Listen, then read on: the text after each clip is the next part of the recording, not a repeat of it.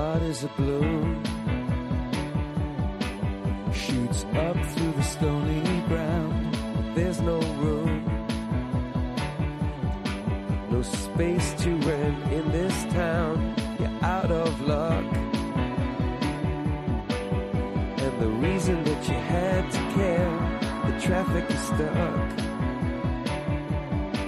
And you're not moving anywhere. Comienza en Radio María Sexto Continente, con el obispo de San Sebastián, Monseñor José Ignacio Munilla.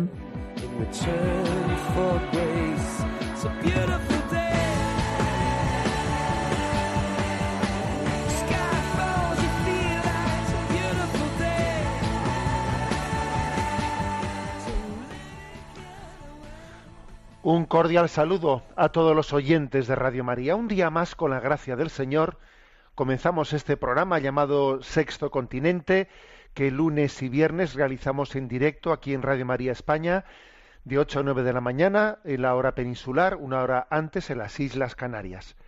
Ayer celebrábamos el Domingo de la Divina Misericordia, completando la octava de Pascua. Se proclamó ese Evangelio en el que Jesús resucitado se aparece a los suyos y ocho días después reitera esa aparición estando ya Tomás entre ellos. Un servidor envié la homilía a las redes sociales con el siguiente comentario. Dos veces ha soplado Dios su aliento de vida sobre nosotros. En nuestra creación y en nuestra redención.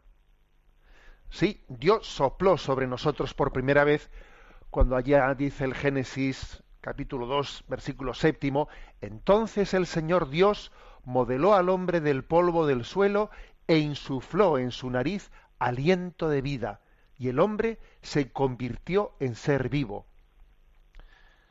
Será una imagen, pero una imagen muy elocuente. La primera vez que Dios sopló su aliento de vida sobre nosotros fue en la creación.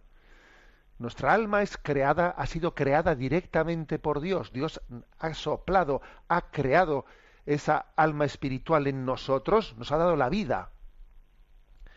La- nuestra existencia es un soplo de Dios, es un soplo creador de Dios. Pero hay todavía otro soplo de Dios más determinante, más definitivo, podríamos decir, y es el que se proclamó en el Evangelio de ayer. Y dicho esto, cuando Jesús se muestra a ellos y les dice paz a vosotros, y dicho esto, dice Juan 20, 22, sopló sobre ellos y les dijo, recibid el Espíritu Santo. A quienes perdonéis los pecados les quedan perdonados, a quienes se los retengáis les quedan retenidos. Es decir, el segundo soplido, el segundo aliento de vida de Dios no es ya el de la creación de la nada, sino es el de la redención. Y si grande fue el milagro, la misericordia de Dios en la creación, mayor es todavía en la redención. No solo hemos sido creados de la nada, no solo hemos sido llamados a la existencia, sino que hemos sido llamados a la santidad, que esto ya es tremendo, vamos, es tremendo que estemos llamados a la santidad en Cristo. Es el soplo de la redención, el soplo del Espíritu Santo que nos regenera y nos hace criaturas nuevas.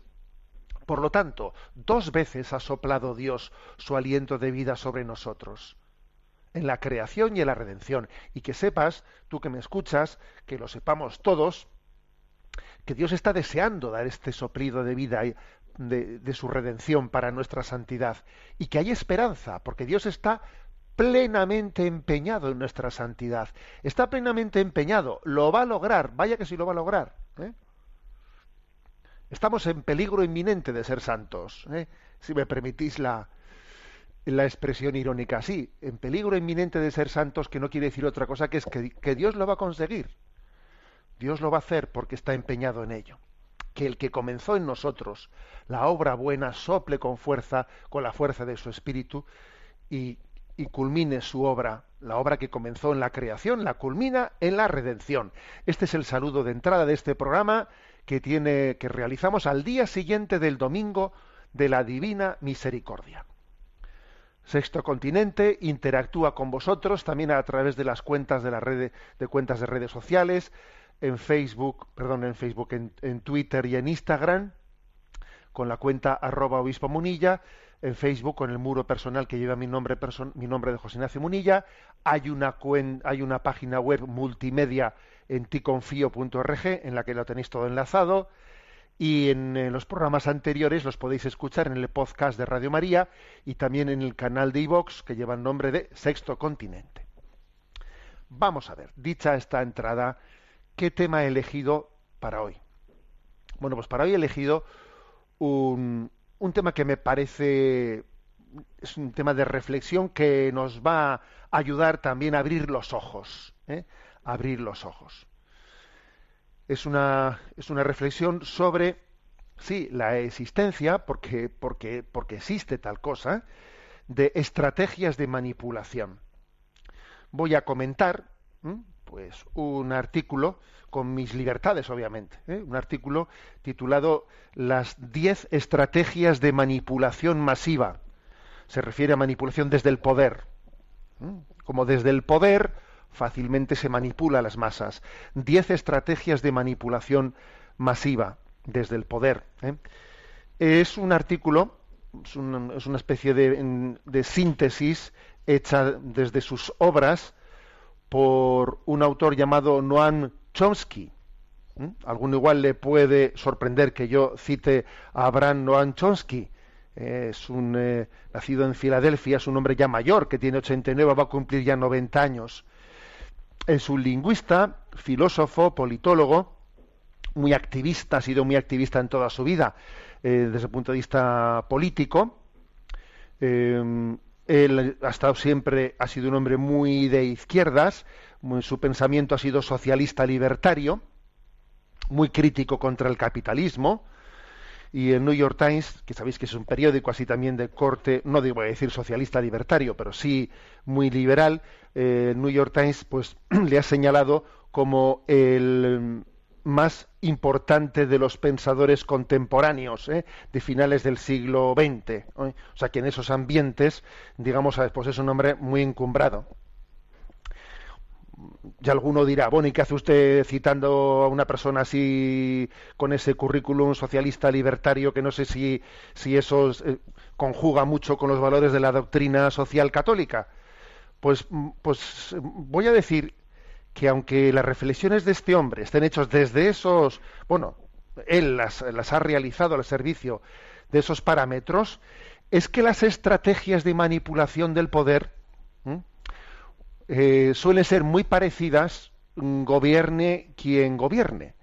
Es que lo que nosotros hemos llamado derecha, e izquierda, progresistas, conservadores, en el fondo, que obviamente además se ha ido desdibujando con el paso del tiempo, ¿no? Esa diferencia, ¿no? Eh, de, lo que se llamaba izquierda y derecha, al final es puro poder. Y entonces las estrategias de unos y de otros, una vez que ya tienen la sartén por el mango y están en el poder, eh, pues son muy similares. Nuestro tiempo se caracteriza por un hibridismo ideológico, eh, más allá de la derecha y de la izquierda. Eh, un hibridismo ideológico que en el fondo pues es un pensamiento único que alcanza el poder y lo controla y manipula. Y lo manipula. Decía Monseñor Fernando Sebastián, arzobispo emérito de Pamplona, actualmente cardenal ¿no? de la Iglesia Católica, que él vive en Málaga, ahí jubilado, él decía en una de sus obras que los cristianos no somos la alternativa de la izquierda ni de la derecha, somos la alternativa de la sociedad sin Dios, que opera en la derecha y opera en la izquierda. Por lo tanto, me parece muy interesante estas reflexiones de este Abraham Noam Chomsky eh, y yo las voy a mm, las voy a mm, presentar como estrategias de manipulación desde el poder de manipulación masiva y creo que están teniendo lugar pues en, en, nuestra en nuestro ámbito occidental. Y aunque no lo conozco tanto apuesto a que también en otros ámbitos distintos a occidente ¿no? vamos a ver mm, entro directamente en materia.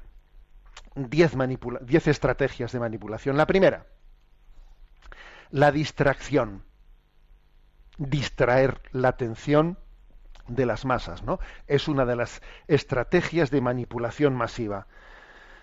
Posiblemente incluso la más recurrente que es orientar la atención del público hacia temas irrelevantes o banales.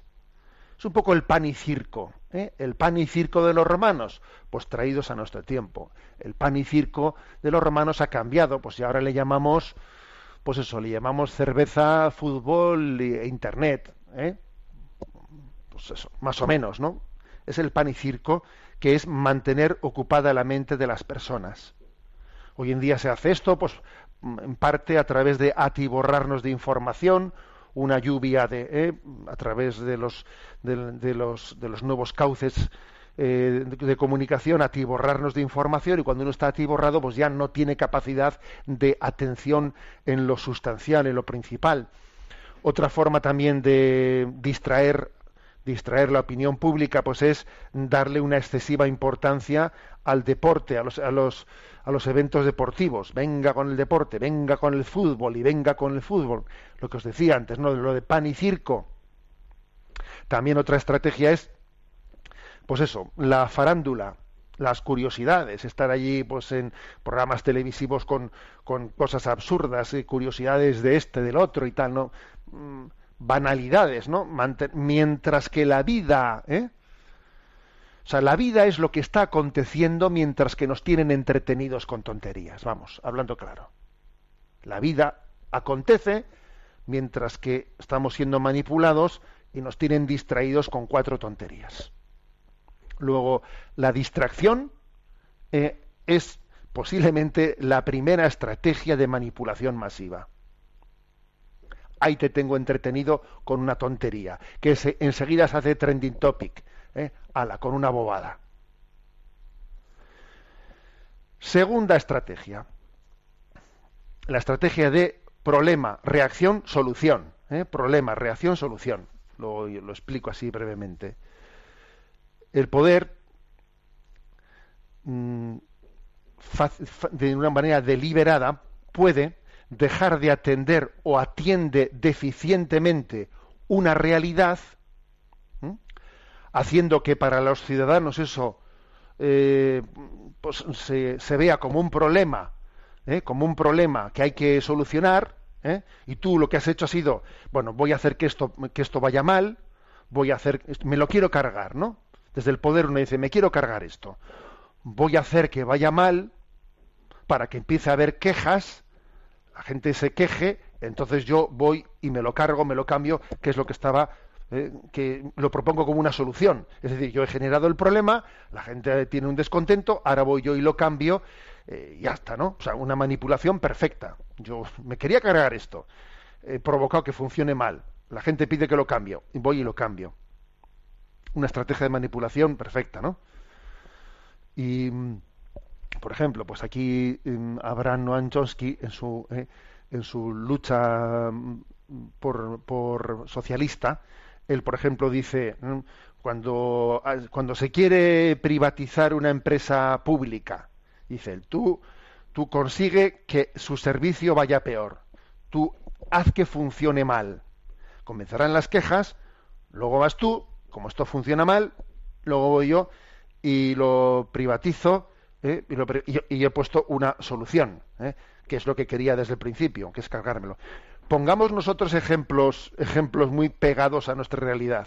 ¿eh? Yo quiero, yo estoy en contra de la educación, de la libertad de la educación. Estoy en contra de las iniciativas sociales de la educación. Estoy en contra de que haya también una educación privada. quiero que únicamente haya una red única ¿eh? de educativa. Entonces, ¿qué es lo que hago? pues mira, voy estrangulando poco a poco, poco a poco, voy estrangulando a esa educación eh, de iniciativa social, la voy estrangulando para que haya problemas, para que haya problemas, para que haya problemas, entonces la gente, ¿no? Pues eh, suscita, la gente empieza a quejarse porque esto va mal, le voy cortando y cortando la financiación y llega un momento en el que ya entonces yo digo, bueno, hay que suprimir esta educación. Educación pública para todos. Voy a dar yo una solución. Hombre, y vienes allí con un montón de dinero eh, para, para, un proyecto de educación pública. Hombre, haber puesto ese dinero antes para que las cosas no fuesen mal. Es decir, es una estrategia de manipulación eh, muy civilina. él la llama así, ¿no? Problema, reacción, solución. Yo cojo, mm, genero un problema porque me quiero cargar algo y entonces voy a voy a intentar hacer ver que esto que me quiero cargar funciona mal. Genero el problema, la gente se queja, voy yo y hago lo que quería hacer desde el principio y encima parezco el salvador. Parezco el salvador de la situación, cuando he sido el que he generado el problema. O sea, una manipulación muy curiosa. Tercera estrategia de manipulación, la gradualidad. ¿Mm?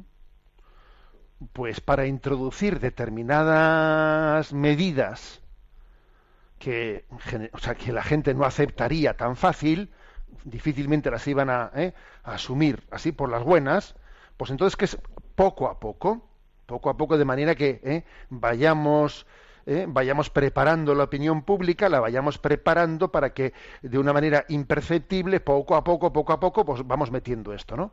Por ejemplo, en España hubiese sido impensable que en los años 80 hubiesen presentado el aborto diciendo es que el aborto es un derecho humano.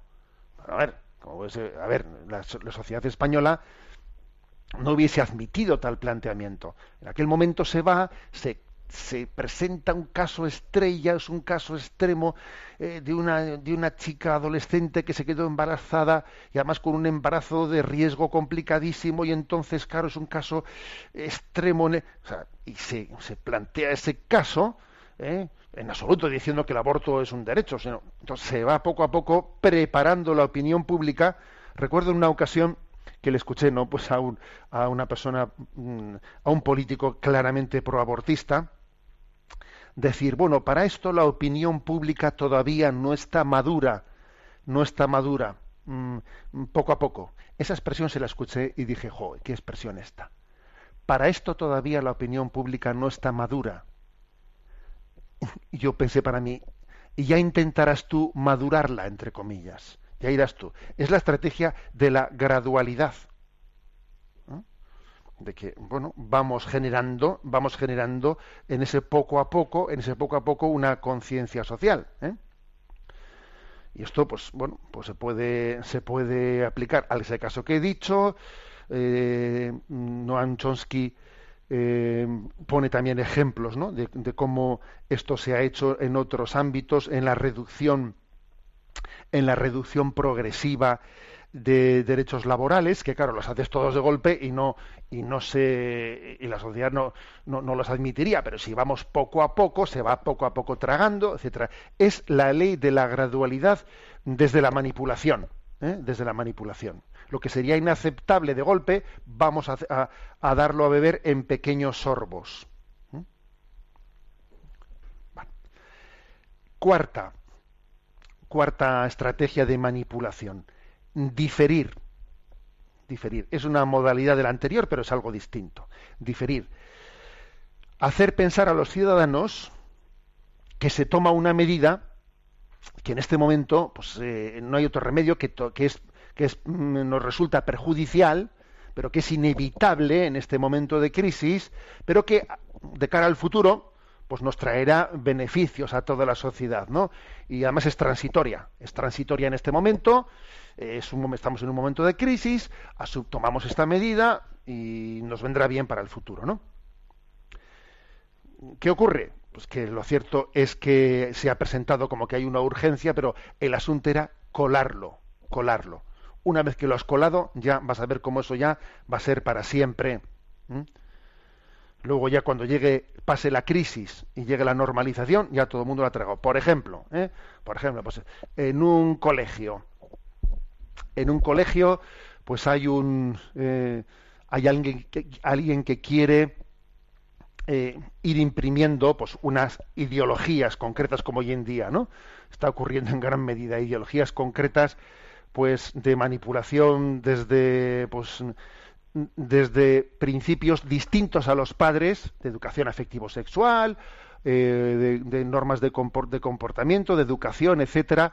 Sí, pero claro, ¿cómo, ¿cómo introduzco yo esto? Porque sé que tengo un colectivo de padres que eso no, si yo se lo propongo, me van a decir, oiga, ¿usted a quién le quiere encomendar esa educación eh, de nuestros hijos y van a ser reactivos. Entonces, de repente ocurre una crisis en el colegio. Por ejemplo, pues en una, en aula hay una crisis de, bullying, eh, se, eh, ha habido pues, a unos niños o a un niño, a una niña que ha sido maltratado por otros, por, por otros compañeros. Y, entonces se crea una crisis y dice, esta es la oportunidad, esta es la ocasión. Tenemos una crisis. Como hay que resolver, hay que dar, hay que dar respuesta a esta crisis. Bueno, vamos a echar mano de algún equipo, algún gabinete que venga de fuera y nos ayude. Y entonces uno que dice, esta es la mía esta es la mía. Estaba yo viendo cómo introducía yo aquí pues unos principios de, ¿eh? educación afectivo, sexual, etcétera, em, desde unos parámetros ideológicos al margen de, los padres.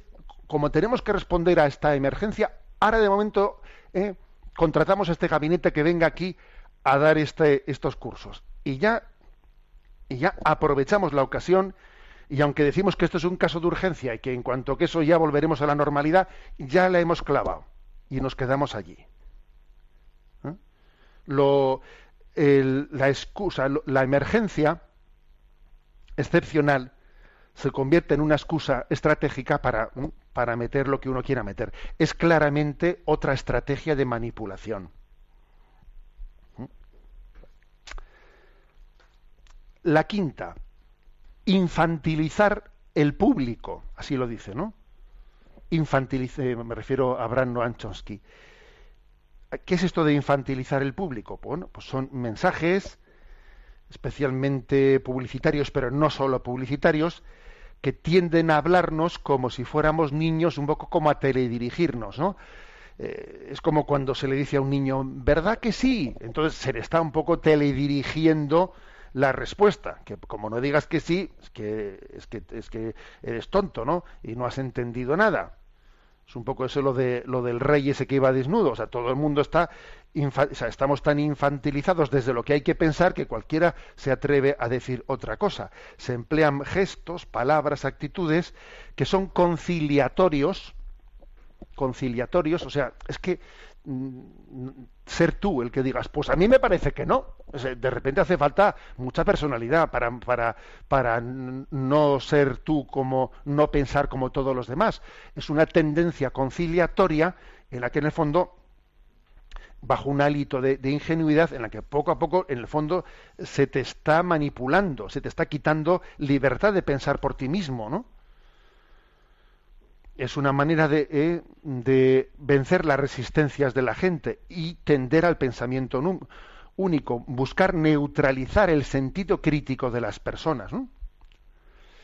Bueno, eh, es como teledirigir las respuestas de las personas, o sea, haciendo que lo, simpático, lo amable, lo amable, lo conciliador es decir, eh, pues eso, le, doy a la gente pues una, una encuesta, una encuesta sobre, sobre cualquier cosa, ¿no? Sobre, por ejemplo, vamos a hacer, vamos a hacer una, una reforma de una plaza y entonces se te dan casillas para responder. Te dicen, tú quieres que la plaza, que la plaza eh, esté acondicionada, eh, peatonalizada, pues para que sea tenga un, uso amable amable de todos los, los, ciudadanos y sea un lugar de encuentro, sea un lugar de, convivencia, ¿eh? marca aquí la casilla. O por el contrario, quieres que la plaza sea un lugar eh, de contaminación en la que los coches estén totalmente ocupados y bam, bam. Claro, me haces esas dos preguntas que planteado así está claro cuál es la que hay que responder. Vamos, es imposible ahí tener, ¿eh? o sea, no hay casilla C, o sea, es que es la casilla A o B, ¿no? Yo no tengo alternativa, por ejemplo, ¿no? O, lo mismo, pues, o sea, teledirigir teledirigir las respuestas de manera que sea lo que sea lo que sea lo que se está hablando de seguridad ciudadana, de esto, del otro, está claro cuál es la respuesta políticamente correcta que se intenta conseguir de mí. ¿Eh? esto se le, llama a él como estrategia de manipulación infantilizar al público, teledirigiendo su respuesta. Bueno, son diez, ¿eh? como llevamos estas las primeras cinco.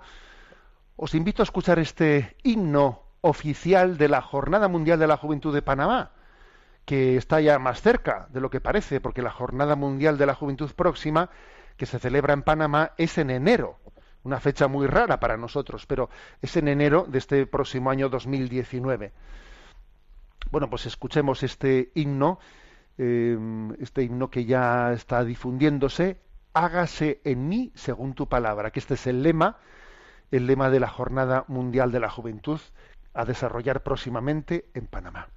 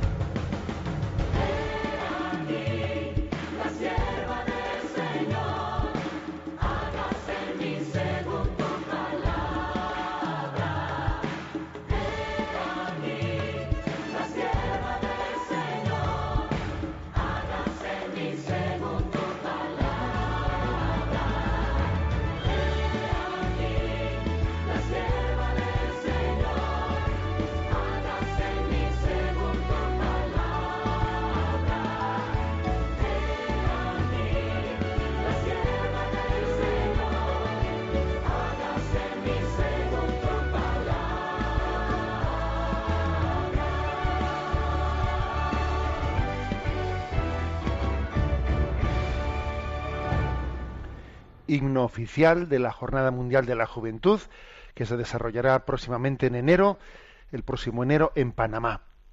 Estamos explicando en este programa de Sexto Continente las diez estrategias de manipulación masiva desde el poder, según Abraham Noam Chomsky, ¿eh? adaptándolas un poco eh, en nuestra explicación a lo que, lo que percibimos también que acontece ¿no? en nuestra sociedad decíamos que él, las ha formulado desde un ambiente socialista libertario, pero que en el fondo eh, gobierne quien gobierne, la, digamos, la tentación manipuladora del poder es grandísima, es grandísima. Y además nuestra sociedad va caminando va caminando hacia un hibridismo ideológico en el que en el fondo no, no son los ideales, sino que es el deseo y la ambición del poder el determinante ¿no? en, la, en la vida político-social. Hemos explicado ya los cinco primeros, la distracción, primera estrategia de manipulación, distraer la opinión pública. Segundo, pues eh, recurrir a, la, eh, a la estrategia de problema, reacción, solución. Tercero, la gradualidad. Tercero, diferir las cosas. Cuarto, cuarto, diferir las cosas, perdón. Quinto, infantilizar al público. Vamos al sexto. Acudir a las emociones. Esto también es muy, muy obvio. Acudir a las emociones para manipular. Los mensajes que se diseñan desde el poder, no tienen como destinatario eh, la reflexión de las personas, sino muchas veces ver cómo emociono, emociono para generar un cortocircuito mental que haga que no piense. Se busca generar emociones y así de esta manera alcanzar el inconsciente de los individuos con mensajes llenos de emotividad. ¿eh? Estamos, eh, nuestra sociedad tiene un déficit de racionalidad tremendo. Y para ello, ¿cómo se ha conseguido ese déficit de racionalidad? Bueno, de muchas maneras, pero una de ellas es pues, tener un, eh, un exceso ¿no? de, de, una, de una manera irreal y artificial generar emociones, emociones. Lo que quieres es que un anuncio, un anuncio de un minuto y medio, que de un minuto y medio, de unos pocos segundos, un buen publicista es el que es capaz de emocionar al que en unos segundos, en un anuncio publicitario, te, ha emocionado. Te ha emocionado. Incluso se te salta una lágrima. Tú fíjate, en unos segundos de un anuncio. Y con eso te digo yo que lo que han hecho ha sido, pues, cortocircuitarte para que no pienses, ¿no? Pues, por ejemplo, el anuncio de que sale el anuncio de Coca-Cola, de que el niño, el niño diciendo, no, pues en el colegio me han dicho que por qué, eh, que por qué tengo yo solo, eh, por, qué, tengo mamá y no tengo papá, ¿eh? Y sale, sale, sale el niño, pues claro, en el desayuno preguntando a sus padres. Y en el colegio me ha dicho un niño que por qué tengo yo solo mamá. Y en el colegio me ha dicho un niño que por qué tengo yo dos papás en vez de papá y mamá. O sea, sale un anuncio, al fondo, buscando, ¿qué es lo que busca? Busca la emotividad, el efecto emotivo emotivo de lo que pues que puede lo que puede suponer que a un niño inocente pues se le esté generando pues un, un problema ¿eh? Pues por la incomprensión, incomprensión social, se genera una emoción y a partir de allá lo que lo único que importa es, bueno, pues desde esa emoción no distinguir y no tener capacidad de discernimiento. ¿Mm? Bien distinto, por ejemplo, fijaros, de cuando Jesús se encuentra con aquella mujer, ¿no? En un encuentro cargado de emoción, pero que no cortocircuita la capacidad de, de discernir. Y le dice, mujer, nadie te ha condenado el que esté libre de pecado, que tire la primera piedra, ¿no? Allí todo el mundo poco a poco se va yendo, un momento cargado de emoción, y le dice, nadie te ha condenado, mujer, tampoco yo te condeno. Vete, vete y no peques más.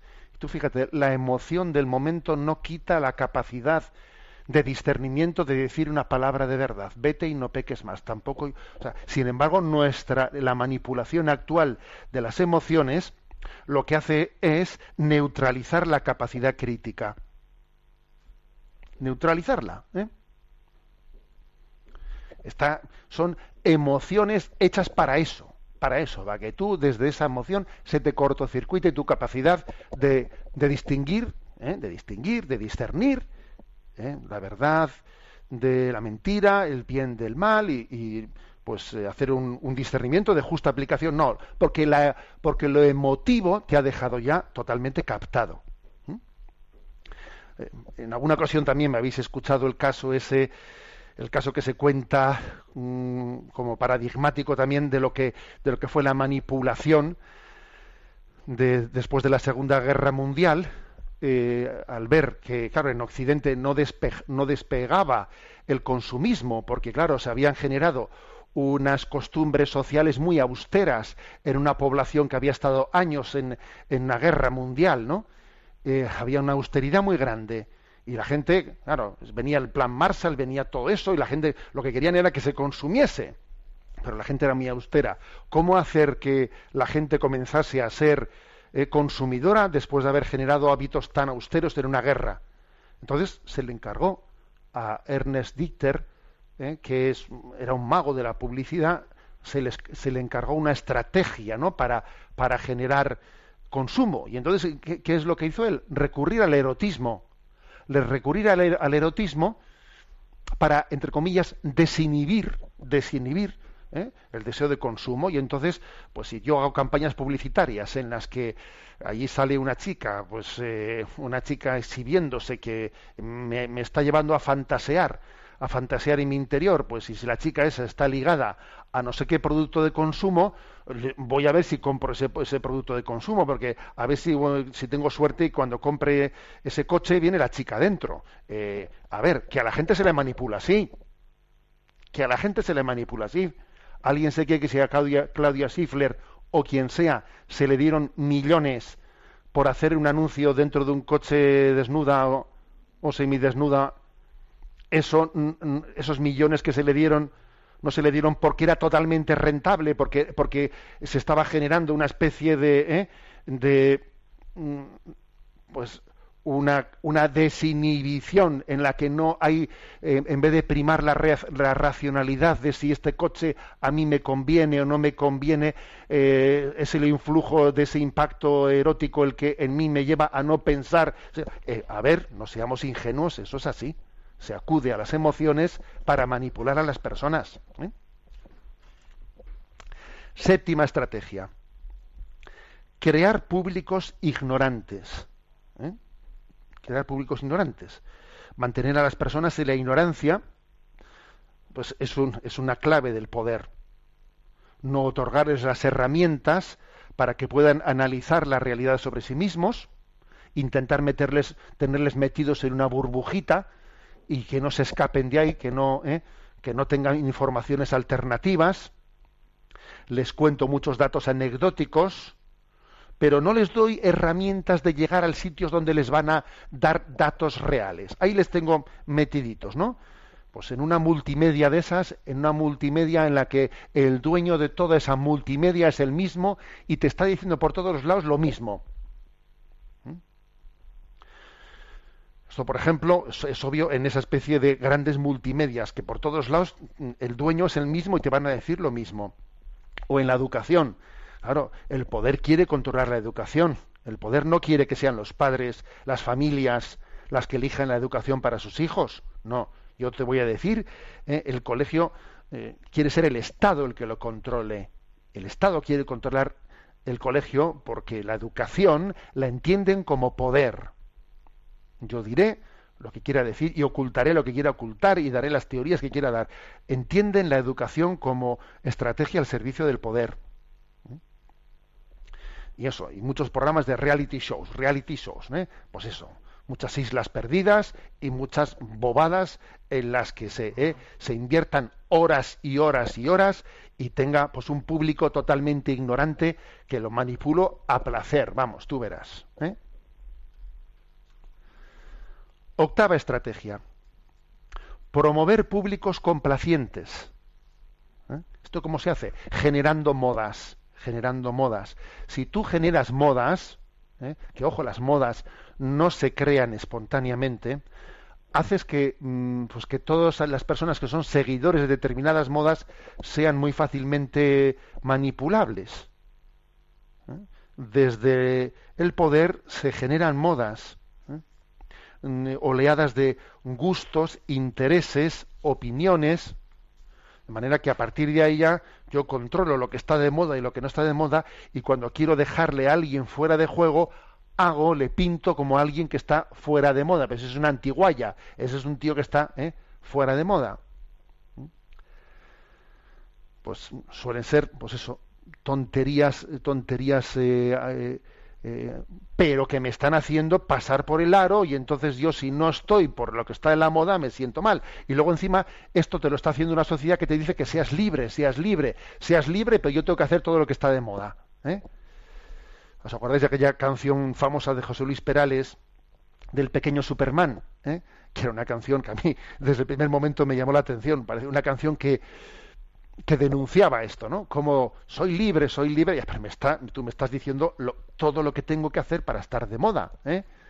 Decía la canción, no sé muy bien por qué ni cuándo comenzó el juego aquel, pero tal vez era un muchacho nada más, y el humo aquel entre su aroma lo atrapó, lo atrapó.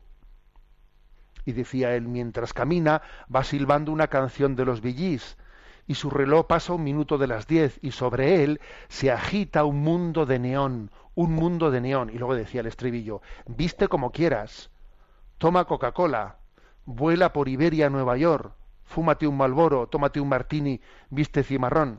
Hombre, viste como quieras, si luego me estás diciendo hasta la marca de lo que tengo que vestirme. O sea, era una, letra de una canción perfecta, ¿no? Para, para denunciar lo que es la esclavitud de las modas, ¿no? Tú crea una moda y a partir de ahí a todo el mundo que, o sea, todo el que no se mueva en ese ámbito, tú le puedes descalificar solo ya, solo, mira, solo por la forma de vestir, alguien puede ser descalificado.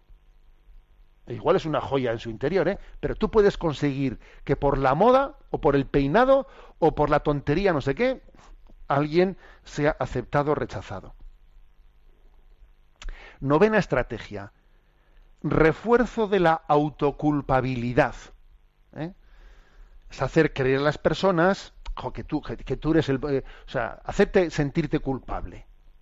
Conseguir que tú, que tú tengas, generar en ti un complejo de inferioridad generar en ti un complejo, pues es que la culpa la voy a tener yo, es que yo, claro, yo ya no soy, eh, pues claro, la, vida ya es muy compleja para mí, yo no soy ya el que puede opinar, tendrán que ser otras generaciones, yo ya estoy ya un poco mayor, ya se me ha pasado, quizás no.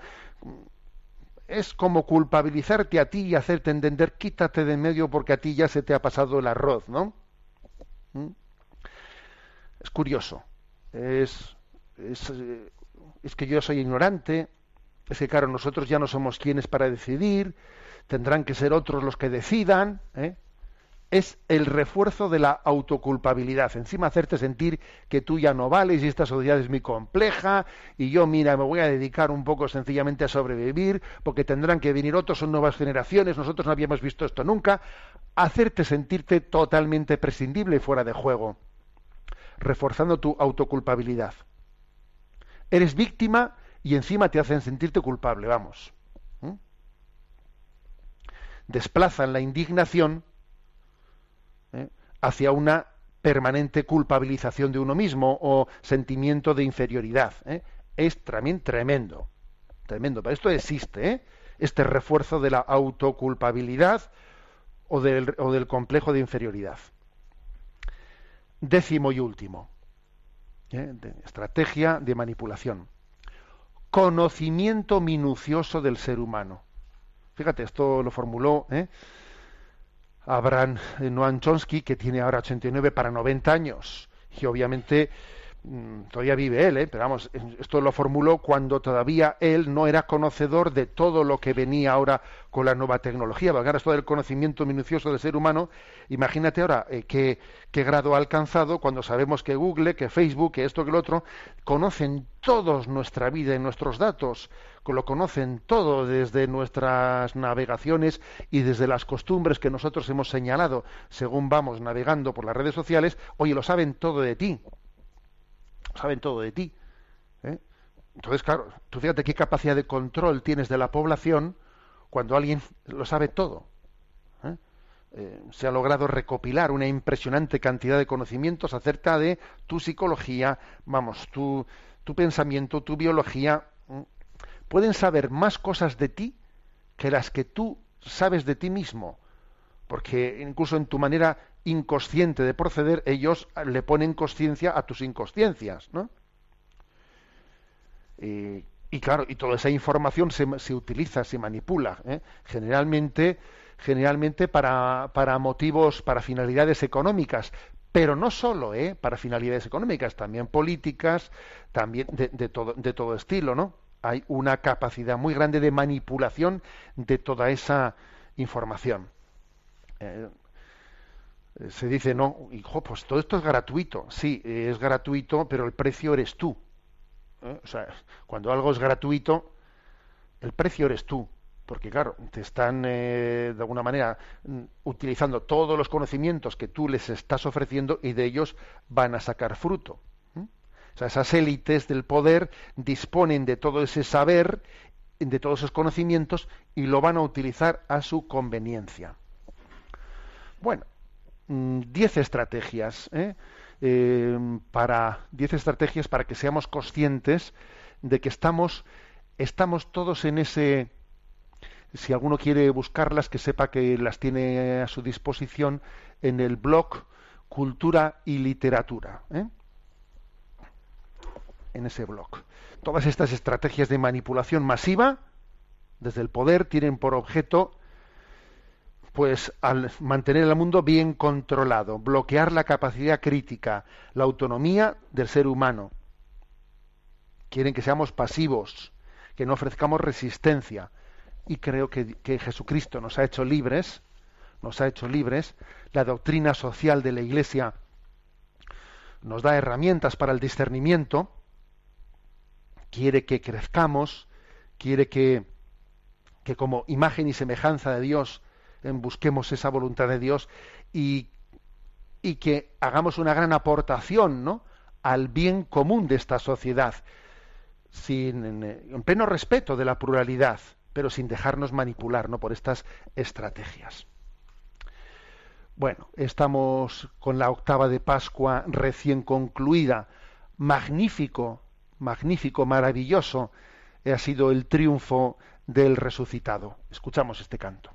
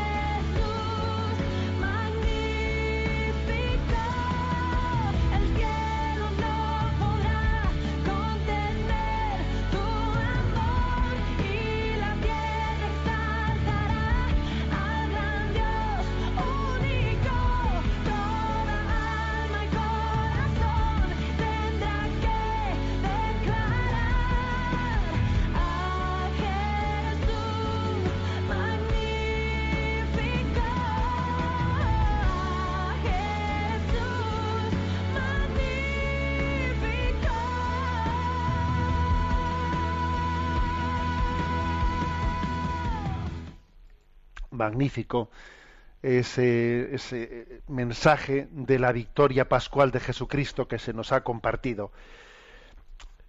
Tenemos hoy en el apartado del DOCAT, vamos al punto 46, que con él concluimos los puntos de reflexión sobre el tema de los, de los medios de comunicación.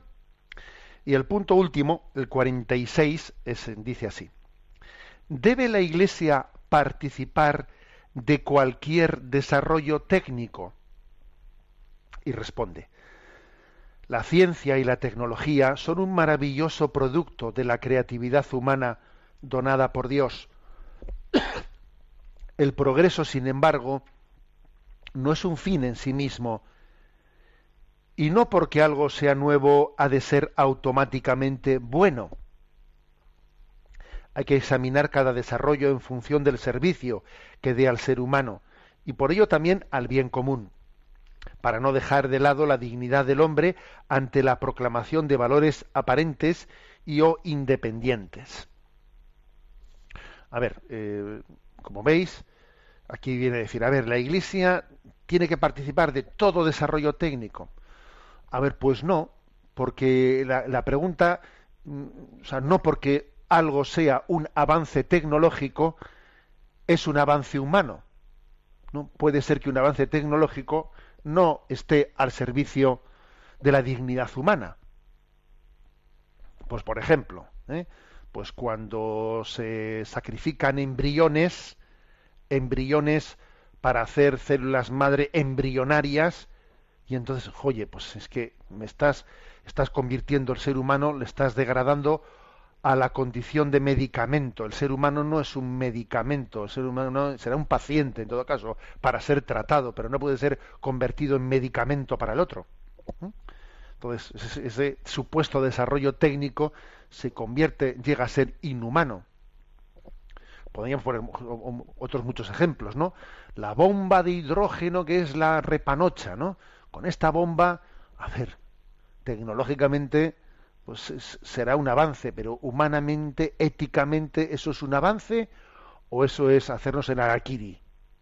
¿Mm? O sea que no, no todo lo que es nuevo es bueno.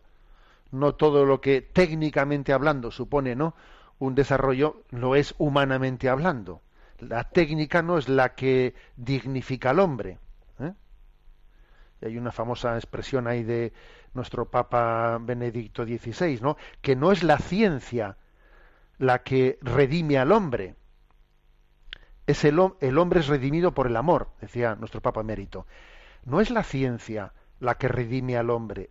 El hombre es redimido por el amor. Eso está escrito en la encíclica Spe Salvi. Luego, bueno, pues entonces la tecnología, nosotros, en tanto y cuando, como la famosa expresión de San Ignacio de Loyola, en tanto y cuando, una de las conjuras más potentes llevadas a cabo no contra la filosofía y contra la civilización y contra el humanismo ¿eh? consiste pues precisamente en que la tecnología la tecnología su implantación hace que sustituya la, la reflexión es que claro, todo lo que es nuevo, todo lo que es moderno, pues ya, ya no, no, necesita discernimiento. Pues sí necesita discernimiento. Sí necesita discernimiento de si eso me hace más humano, si eso me está atontando, si me está atontando. Hay determinadas tecnologías que son utilizadas, bueno, que en sí mismas incluso tienen una potencialidad de atontamiento tremendo. Entonces, hay que tener capacidad crítica frente a ello. Eh, las decían el padre Luis María Mendizábal, ¿no? Recientemente fallecido, decía él, las nuevas tecnologías son un buen siervo, pero un malísimo señor. Un malísimo señor. Y además están ideadas de una manera que a veces uno dice, esto está ideado para ser siervo o para ser señor. Y dice uno, esto da la impresión de que ha sido diseñado no para el servicio del hombre, sino para adueñarse de él, para, para ser señor tuyo y no siervo tuyo. Luego, ojo, obviamente eso requiere pues una eh, pues un discernimiento y una capacidad crítica grande, ¿no? Por lo tanto, la ciencia, la tecnología por sí solas no dignifican al hombre. ¿eh? Eh, la ciencia, la tecnología, la ciencia sin la religión está coja. ¿Eh? Está coja. Puede ser. También es verdad que la religión sin la ciencia, sin la ciencia, no tiene la, la, luz necesaria para el conocimiento y el discernimiento de las cosas. Pero la ciencia sin la religión está coja. O sea, obviamente. Bueno, entonces, tecnología sí, pero no como un fin en sí misma, sino como un instrumento, ¿no? Al servicio de la, de la dignidad del hombre. Bueno, tenemos el tiempo cumplido. La bendición de Dios Todopoderoso, Padre, Hijo y Espíritu Santo, descienda sobre vosotros. Alabado sea Jesucristo.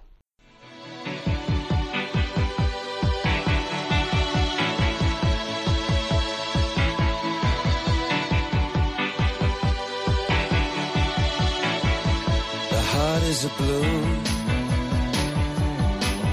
shoots up through the stony ground. There's no room, no space to rent in this town. You're out of luck, and the reason that you had to care, the traffic is stuck, and you're not moving anywhere.